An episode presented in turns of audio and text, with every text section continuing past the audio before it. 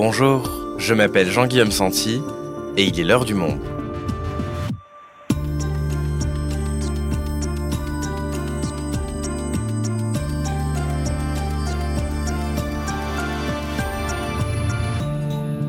Aujourd'hui, depuis bien longtemps, l'alcool, le vin font partie de l'identité culturelle française, si bien qu'enchaîner un peu trop de verre à chaque soirée vous vaudra plutôt une étiquette de fêtard que celle d'alcoolique.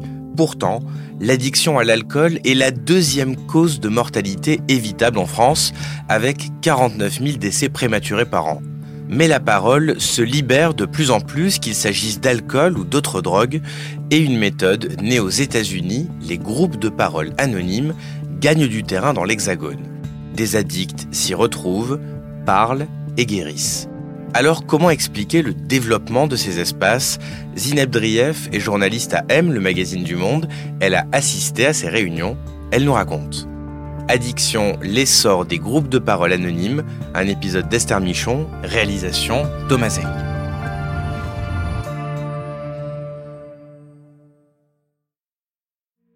Je m'appelle Julien Gagnier, je suis né à Paris en 1969 et je suis abstinent depuis 27 ans. J'ai grandi dans une famille où il y avait pas mal de problèmes entre une mère euh, alcoolique et toxicomane et un père euh, maltraitant, euh, très très méprisant, très dur. Et j'étais ballotté entre les deux. J'étais un enfant vraiment apeuré, traumatisé et j'avais des grandes difficultés scolaires. 13-14 ans, j'ai commencé à fumer du shit parce que c'était le, voilà, c'était ce que j'avais sous la main. Assez rapidement, euh, j'ai pris tout ce qui me passait euh, devant moi finalement. Puis euh, à 17 ans, j'ai pris de l'héroïne pour la première fois. Et là, ça a été un coup de foudre parce que toute la tristesse que je ressentais depuis aussi longtemps que je m'en souvenais, elle a disparu en un claquement de doigts. Bon, ça commence toujours bien, je veux dire. Et petit à petit, c'est devenu de plus en plus compliqué. Et puis, je me suis retrouvé un jour, je me suis dit, bon, bah voilà, je suis dedans, quoi. Mes idoles à l'âge que j'ai, c'était euh, Sid Vicious des Sex Pistols qui est mort à 22 ans d'une overdose. C'était euh, Bob Marley. C'était euh, tout le rock des années 70, euh, les New York Dolls, Johnny Thunder, tous ces mecs-là qui étaient tous tous héroïnomanes pratiquement quoi.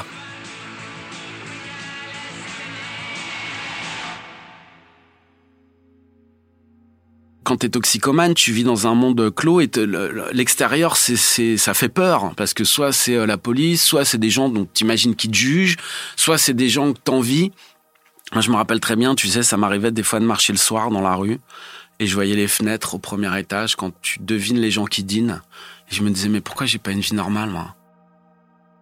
J'ai continué jusqu'à l'âge de 25 ans et là j'ai eu énormément de chance. Un soir, totalement par hasard, je suis allé au Bataclan à une soirée et je suis tombé nez à nez avec un mec avec qui j'avais consommé précédemment.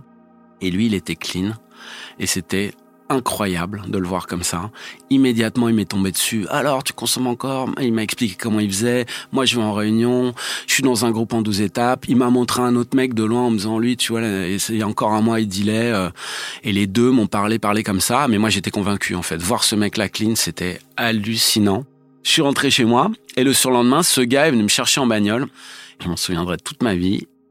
Et il m'a emmené à ma première réunion qui se trouvait à l'hôpital Saint-Louis. Et là, je sais pas ce qui s'est passé. Je peux pas te dire que j'ai entendu une phrase qui m'a bouleversé. Je peux pas te, mais j'étais à la maison, en fait. Parce que, voilà, il y avait ces gens qui avaient vécu ce que je vivais et qui s'en étaient sortis. Et moi, ça me suffisait, en fait, parce que j'entendais des gens qui disent des choses et qui racontent ta vie, en fait. Et tu te dis, mais c'est quoi cette histoire? Comment ils savent ça?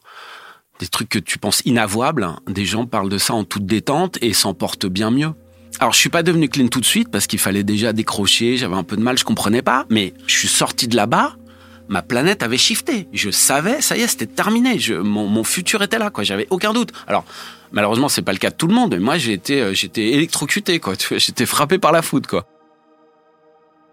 Si c'était que la drogue, ça ferait longtemps que j'irais plus. Mais en fait, la drogue, c'est l'arbre qui cache la forêt. Avec le programme, on réfléchit pas tellement à pourquoi on s'est drogué. Ça, c'est un truc que tu vas faire ensuite si ça t'intéresse en thérapie, que sais-je.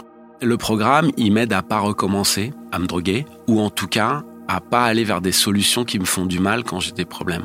Et donc j'ai besoin du retour des autres, j'ai besoin du miroir euh, qu'on me tend en réunion, et puis j'ai besoin de d'espoir, et puis j'ai besoin d'entretenir une flamme spirituelle que j'ai découvert dans les réunions de profiter de l'énergie du groupe et puis de me dire que voilà, je suis pas tout seul à, à essayer de me coltiner avec euh, les événements de la vie, quoi.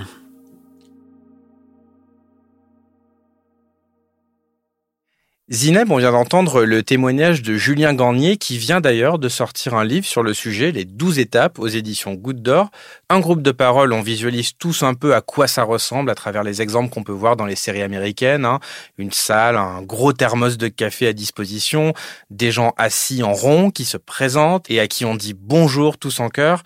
Alors toi qui as assisté à plusieurs réunions, est-ce que ça ressemble vraiment à ça, à ce cliché? Bah, ça ressemble plutôt à ça ressemble plutôt à ça. C'est effectivement des salles euh, prêtées par des assos, des églises. Euh, il y a du café, il y a du thé, il y a de la tisane, et il y a des gens assis qui se parlent et qui se racontent euh, leur vie, des gens d'âge différents, de milieux sociaux différents, euh, des gens qui a priori avaient peu de chances de se croiser et qui se retrouvent et qui échangent les uns après les autres. Chacun témoigne. C'est comme une succession de, de témoignages. On s'interrompt pas on se coupe pas la parole, on s'écoute. Et dans chacun de ces témoignages, on parle de quoi? De son rapport aux addictions, aux drogues, à l'alcool? Alors, ce qui est très très surprenant, on parle de son rapport à l'addiction, mais finalement, il est très peu question de produits ou d'alcool ou de, de drogue.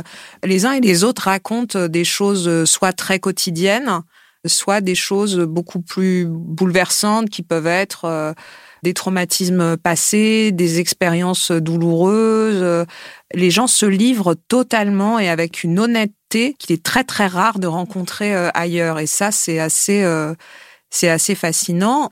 La raison pour laquelle personne ne commente, c'est que l'idée est de pas être jugé, de pas avoir peur de la réaction de l'autre, parce que ce qui est partagé est réellement intime, quelqu'un peut avouer des pulsions de violence ou un passé de violence comme auteur ou autrice ou euh, comme victime. Donc il peut, y a, des échanges assez, euh, enfin des échanges, des témoignages assez intenses et, l'idée c'est vraiment l'écoute. On écoute l'autre, on ne juge pas et on n'interrompt pas.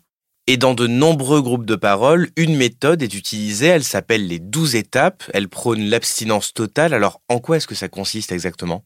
Alors, les douze étapes, c'est une sorte de guide psychologique, spirituel, comportemental qui vise à permettre aux personnes piégées par une addiction de se reconstruire.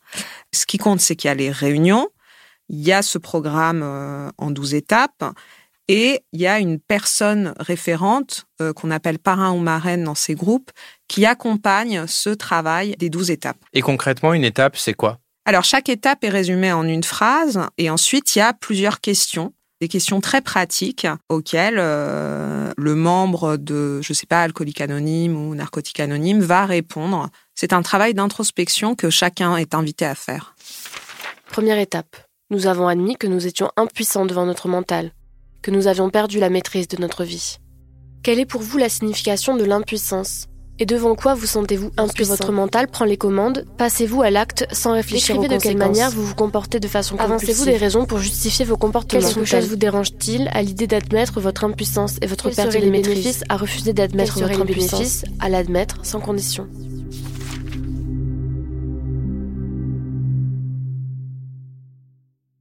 Et sur ces, ces 12 euh, étapes, euh, on entend souvent dire que la quatrième étape est la plus douloureuse parce que c'est celle où chacun est invité à faire l'inventaire de ses qualités, de ses défauts, un inventaire. Alors, euh, c'est une citation hein, qui provient de, de ces manuels, un inventaire moral approfondi de soi-même. Alors, ce programme en 12 étapes, quand est-ce qu'il est né? Alors, à l'origine, ce programme est né de la rencontre en 35 euh, de deux alcooliques américains. C'était dans l'Ohio. Il y a Bill W., qui était trader, et le médecin, le docteur Bob, qui, en se confiant l'un à l'autre, euh, se sont aperçus que leur besoin de boire euh, s'éloignait comme par miracle, uniquement en se parlant pendant des heures toute une nuit.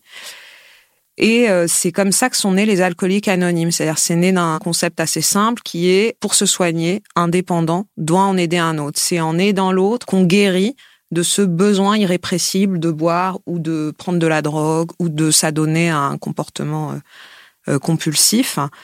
Et l'idée, c'est qu'en écoutant le récit de l'autre, on se reconnaît dans ce qu'il raconte, on comprend qu'on n'est pas seul, et ça permet aussi de ne plus raconter de mensonges sur soi-même. Donc si je te suis bien, Zineb, c'est comme une forme de thérapie sans professionnel. C'est un travail d'introspection.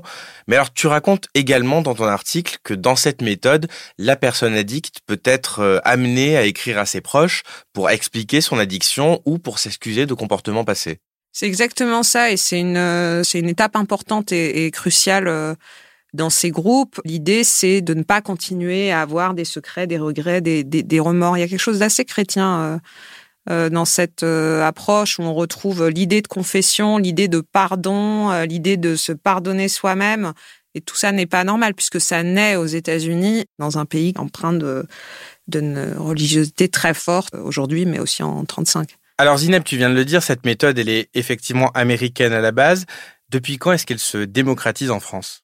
Alors, la France a longtemps été euh, sceptique euh, vis-à-vis de ces méthodes et de façon générale euh, autour de l'abstinence, puisque cette méthode prône l'abstinence totale de tout produit, de toute drogue, de tout alcool. Hein. C'est vraiment zéro produit. Ce qui est très compliqué pour la France, c'est que l'abstinence totale, elle est encore perçue aujourd'hui comme le symbole d'un discours moral et comme une approche punitive. Et on sent bien qu'il y a quelque chose qui bouge depuis quelques années. C'est très récent. Oui, parce qu'en France, il y a une forme de peut-être de pragmatisme en addictologie. On en parlait d'ailleurs précédemment dans l'heure du monde à propos des, usagers de crack. On a choisi une politique de réduction des risques où on tente d'amener les addicts vers l'arrêt, mais dans l'intervalle, et comme ils ne vont pas tous s'arrêter, autant qu'ils consomment de façon safe, entre guillemets, euh, et les insérer dans un circuit de soins, c'est ça? C'est ça, c'est une approche effectivement euh, pragmatique. On considère que l'abstinence n'est pas l'unique euh, réponse aux problèmes euh, de l'addiction aux produits. L'idée, c'est c'est de dire que pour certaines personnes qui consomment, dont on sait qu'elles vont consommer, l'idée c'est de faire en sorte que qu'on limite les risques sanitaires qui sont liées à cette consommation. Donc, on va proposer des seringues pour éviter la contamination. Euh, voilà, on va avoir des, des, des, des choses très concrètes euh, pour répondre à une urgence qui est on a des usagers de drogue en, en, en danger. Comment on fait pour les protéger? Mais ça, finalement, est-ce que ce n'est pas spécifique à la France dans la mesure où on a aussi un système avec la sécurité sociale qui permet de prendre en charge gratuitement tous ces gens-là, alors qu'aux États-Unis, ça coûte cher et finalement, il n'y avait que les addicts pour se prendre en charge eux-mêmes dans des groupes de parole? Alors les groupes de parole, on en trouve euh, également dans des établissements de soins aux États-Unis euh, et de euh, et de désintoxication. Mais c'est vrai qu'il est important de préciser qu'en France aujourd'hui, on peut effectivement aller dans un groupe de parole, mais on peut aussi aller voir gratuitement un addictologue, qu'on peut se diriger vers des structures de soins qui sont effectivement accessibles à tous, anonymes et gratuites. Donc les deux ne sont pas antinomiques finalement. À chaque addict, la solution qui lui convient le mieux. C'est un petit peu ça. Les deux options offrent des, des, voies de guérison euh, possibles. On peut tout à fait euh, suivre une thérapie, avoir euh, des, des, médicaments et aller dans des groupes de parole. Enfin, l'un n'exclut pas l'autre en fait. Certains vont, vont réussir à, à, décrocher uniquement en allant dans des groupes de parole. D'autres vont réussir en étant accompagnés par des médecins. D'autres vont pas du tout réussir par ces programmes. En fait, l'idée, c'est d'essayer. Sa prise de risque est pas, pas énorme. Zineb, j'imagine aussi que l'aspect un peu spirituel des groupes de parole peut aussi freiner certaines personnes. On n'en a pas encore parlé, mais il est beaucoup question dans ces échanges de Dieu ou d'une puissance supérieure. À quoi est-ce que ça fait référence exactement? Alors ça peut surprendre, c'est très particulier. Il y a effectivement une, une, une ambiance euh, et des rituels euh, très particuliers dans ces, dans ces réunions. On entend parler de Dieu, de puissance supérieure, de prière de la sérénité. Une prière est récitée euh, en début et en fin de réunion. Et en même temps, il est bien précisé, et, les membres y tiennent beaucoup, à préciser qu'il ne s'agit pas de religion, qu'il s'agit d'une forme de spiritualité. La puissance supérieure, ça peut être Dieu si on est croyant, mais ça peut être euh, la nature, ça peut être le groupe. C'est quelque chose qui nous dépasse et qui serait d'une certaine façon euh, bienveillant. Donc c'est vrai que c'est un peu étonnant et que ce c'est une sorte de, folklore un peu, un peu bizarre qui peut rebuter beaucoup de personnes, mais il y a beaucoup d'athées qui s'accommodent de ça. Et alors, depuis tout à l'heure, on parle de groupes dédiés à l'alcool, à la drogue, mais bien sûr, tous les types d'addictions peuvent trouver leur place dans ces groupes de parole. En France, euh, j'ai découvert qu'il ouais, qu'il existait des groupes de parole très très très variés. Donc il y a les alcooliques anonymes, les narcotiques anonymes, les débiteurs anonymes pour les personnes euh, surendettées ou accros à l'achat, au shopping euh, compulsif, les dépendants affectifs et sexuels anonymes, les émotifs anonymes, les outre-mangeurs anonymes. Donc ça c'est pour les personnes qui ont des troubles du comportement alimentaire. Là, les groupes que j'ai cités, c'est les principaux groupes hein, qu'on retrouve dans tous les, dans la plupart des pays. Et après, il y a des groupes encore plus euh, plus spécifiques. Et au sein même de ces groupes, il existe des spécificités. On retrouve des groupes euh, LGBT, euh, des groupes réservés aux femmes. Ça répond sans doute aujourd'hui aux besoins très contemporains de faire partie d'une communauté, d'être protégé des jugements, des discriminations qui existent aussi au sein de ces groupes. C'est exactement comme tous les groupes humains où il y a des dysfonctionnements, des, des, choses comme ça. Donc, il y a des réunions spécifiques euh, non mixtes euh, organisées euh, au sein même de ces groupes. Et est-ce que ces réunions, elles ont lieu par niveau, entre guillemets, selon l'ancienneté d'abstinence ou tout le monde est mélangé? Tout le monde est mélangé. Donc, il y a des, des personnes qui sont clean depuis 27 ans, d'autres 10 ans, d'autres 3 ans, euh, d'autres 2 jours, d'autres qui sont encore euh, en fait empêtrés dans leur addiction. Donc il y a tous les âges, effectivement tous les niveaux. Quand j'y suis allée, ce qui était amusant, c'est qu'effectivement il y avait beaucoup beaucoup de jeunes gens dont on m'a dit qu'ils étaient sans doute aussi euh, là pour certains parce qu'ils avaient lu le dernier roman de Virginie Despentes, Cher connard, qui met en scène deux personnages très addicts qui vont aller aux narcotiques anonymes. Et Rebecca, donc un des personnages qui est assez sceptique euh, au départ, va se mettre aussi à suivre euh, ces réunions. Je suis émue de voir ces gens qui déconnent autant que moi et qui, dans ce glissement général vers le grand n'importe quoi, se réunissent et font le contraire de ce que font les gens dans les dîners et sur les réseaux sociaux. Ça vous vaincu, ça vous faible, se montre dans ce qu'ils ont de plus déglingué. J'ai trop d'orgueil pour ne pas tenir. Jamais de toute ma vie, la sobriété ne m'avait paru un état de splendeur, et maintenant, j'ai shifté. J'ai décidé que c'est ça, la classe. J'ai trop d'orgueil pour ne pas tenir. Et ça passe. Il y a une morsure, un vertige, et ça passe.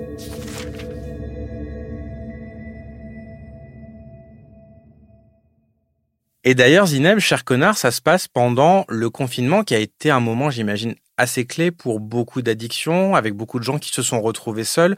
Quel impact ça a eu sur les groupes de parole anonymes? Alors ça, on l'a beaucoup dit. Effectivement, pendant le confinement, euh, les addictions euh, ont, alors sinon explosé, du moins augmenté. Beaucoup de gens se sont mis à boire tout seuls dans leur dans leur salon. Ce qui s'est passé pour les réunions, c'est que tous ces groupes sont redéployés en mode virtuel sur Zoom pour continuer à se retrouver.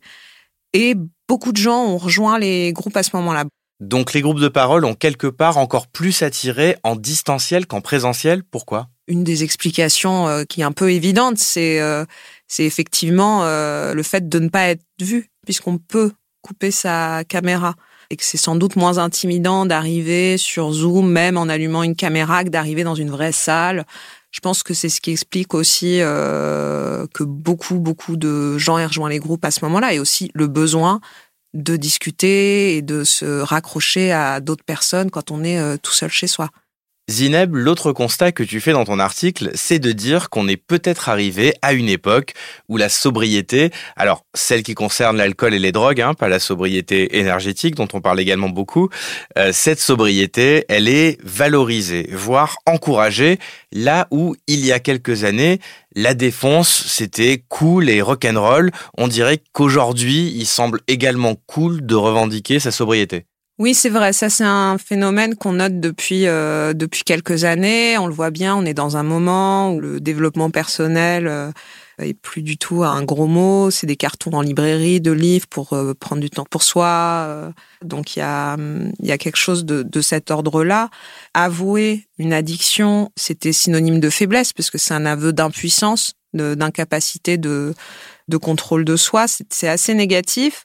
Aux États-Unis, il y a eu beaucoup, beaucoup, beaucoup de coming out, de sobriété. En France, il y en a pas, il y en a pas eu beaucoup. Euh, il y a Stéphane Plaza qui encore cet été en parlait. Il y a euh, Johan Zarka qui est devenu abstinent, qui en parle euh, aussi. Euh, Alice Coffin l'a fait dans un livre. Et il y a eu le livre de Claire Touzard qui est sorti en 2021 et qui a été un, un succès de librairie dans lequel cette journaliste expliquait euh, avoir été alcoolique. Et justement, on en a parlé avec elle, avec son livre Sans alcool, donc Claire Touzard a levé un tabou sur l'alcoolisme féminin. Elle y raconte notamment comment la représentation à l'écran des femmes émancipées qui picolent peut constituer un piège. Bah, en fait, pendant longtemps, la pop culture et notamment les séries ont vraiment dépeint euh, euh, l'alcool au féminin comme quelque chose d'assez subversif et d'assez cool. Euh, on voyait toujours l'héroïne qui était un peu déjantée, qui rentrait chez elle et qui servait deux grands verres de vin, etc. Donc il y avait une idée d'émancipation derrière, mais c'est une émancipation qui a toujours traîné derrière l'imaginaire du vin. On a toujours imaginé que c'était rock'n'roll, etc. Ce qui est assez étonnant puisque finalement, on s'est rendu compte progressivement que ces héroïnes étaient en fait assez abîmées et plutôt impuissantes face à la charge mentale et beaucoup de choses, beaucoup de, de détresse, d'injustice qu'elle vivait. Et en fait, c'était pas du tout euh, un territoire d'émancipation, euh, l'alcool. C'était plutôt une façon de s'écraser, euh, plutôt une façon de souffrir encore plus. et donc, voilà, c'est intéressant parce que c'est cette émancipation qu'on a vendue à travers l'alcool pour les femmes, finalement, est assez illusoire. Je pense qu'on s'en rend compte quand on est sobre, puisqu'il y a une forme de puissance qui arrive du fait justement de retrouver un peu son cerveau, etc., et d'être dans une autre dynamique. Et donc, ce serait intéressant d'avoir des héroïnes sobres aujourd'hui. et il y en a de plus en plus. Hein, d'ailleurs dans les séries sur Netflix, etc., qui, euh, qui valorise aussi un peu cet aspect-là. Et c'est vrai qu'on a tous en tête une série qui met en scène un personnage qui lutte contre l'addiction pour s'en sortir. Je pense par exemple au personnage de Roux dans la série Euphoria. Rue, you really need to get help. What are you gonna tell my mom or something? Yeah, if you don't stop. Okay. Cette question des représentations dans la fiction, elle est aussi importante, Zineb?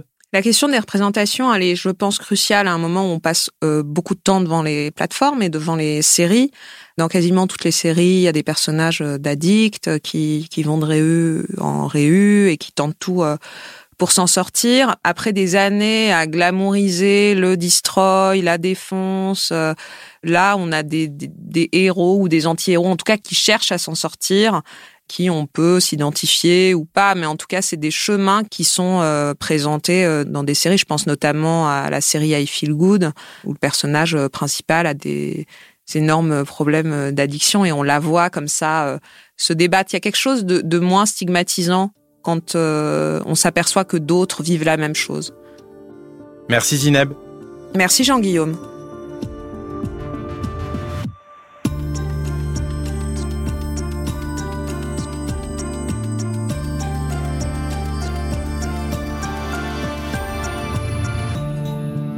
Si vous souhaitez en savoir plus sur le sujet, vous pouvez aller lire l'enquête de Zineb Driev dans la rubrique M le magazine en allant vous abonner sur notre site.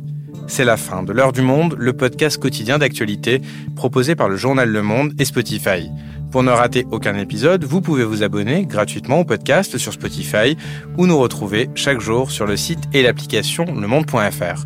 Si vous avez des remarques, suggestions ou critiques, n'hésitez pas à nous envoyer un email à l'heure du monde @lemonde.fr. L'heure du monde est publiée tous les matins, du lundi au vendredi. On se retrouve donc très vite. À bientôt.